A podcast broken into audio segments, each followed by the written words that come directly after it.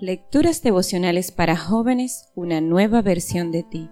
Cortesía del Departamento de Comunicaciones de la Iglesia Adventista de Gascue en la República Dominicana, en la voz de Linda Fajardo. Hoy, 9 de febrero.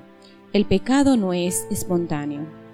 Proverbios 7, 21, 22 nos dice, La mujer lo venció con sus muchas lisonjas, lo persuadió con sus labios salamero, y el joven se fue enseguida tras ella, como el buey que va al degolladero, como el necio que preso avanza al castigo. Alberto era un joven al que le encantaban las chicas. Le gustaba mucho presumir con sus amigos acerca de sus romances pasajeros. Incluso no vacilaba en cortejar a dos mujeres al mismo tiempo. A sus 20 años eso parecía un juego, pero hay vicios que son difíciles de superar, y él parecía atrapado en ello. Aún después de casarse, sucumbió en algunas ocasiones a la tentación de irse con otras mujeres, hasta que un día alguien le armó un bochornoso escándalo que acabó con su matrimonio y le hizo perder su empleo. Una aventura sexual no es un acto espontáneo ni totalmente inesperado. Más bien, es la combinación de una serie de pequeñas tentaciones a las que uno va cediendo paulatinamente.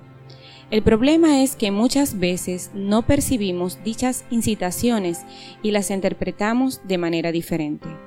También es consecuencia del descuido de la vida espiritual, de una relación endeble con Dios, de imitar prácticas deplorables de los incrédulos en nuestro trato con el sexo opuesto, del exceso de confianza y de alimentar la mente con elementos que estimulan la fornicación, películas eróticas, telenovelas, novelas románticas, páginas pornográficas en Internet, música que enciende pasiones, etc. Todas esas influencias engrandecen el pecado y lo presentan de manera atractiva graciosa e inofensiva delante de nuestros sentidos. Poco a poco se teje una sutil telaraña a nuestro alrededor hasta atraparnos por completo en medio de los deseos de la carne. Cuando nace un deseo dentro de nosotros, podemos elegir qué hacer al respecto. Podemos rechazar totalmente su existencia, ya que necesita de nuestra complicidad para existir. No obstante, también podemos hacerle caso, cavilar, fantasear y alimentarlo.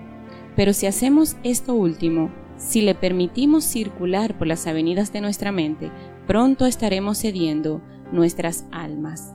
Habremos perdido nuestro libre albedrío y la oportunidad de elegir. Pronto ese deseo va a dominarnos, exigiendo acción y demandando satisfacción. Por eso la Biblia dice, cada uno es tentado cuando sus propios malos deseos le arrastran y seducen.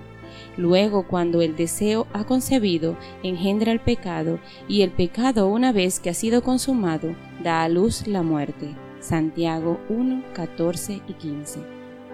Ahora es tiempo de alimentar tu mente con influencias edificantes y no con basura que te va a preparar un escenario de futuros problemas. Es necesario que prestes mucha atención a este asunto. Más adelante cosecharás lo que hoy estás sembrando. Que Dios te bendiga y que tengas un lindo día.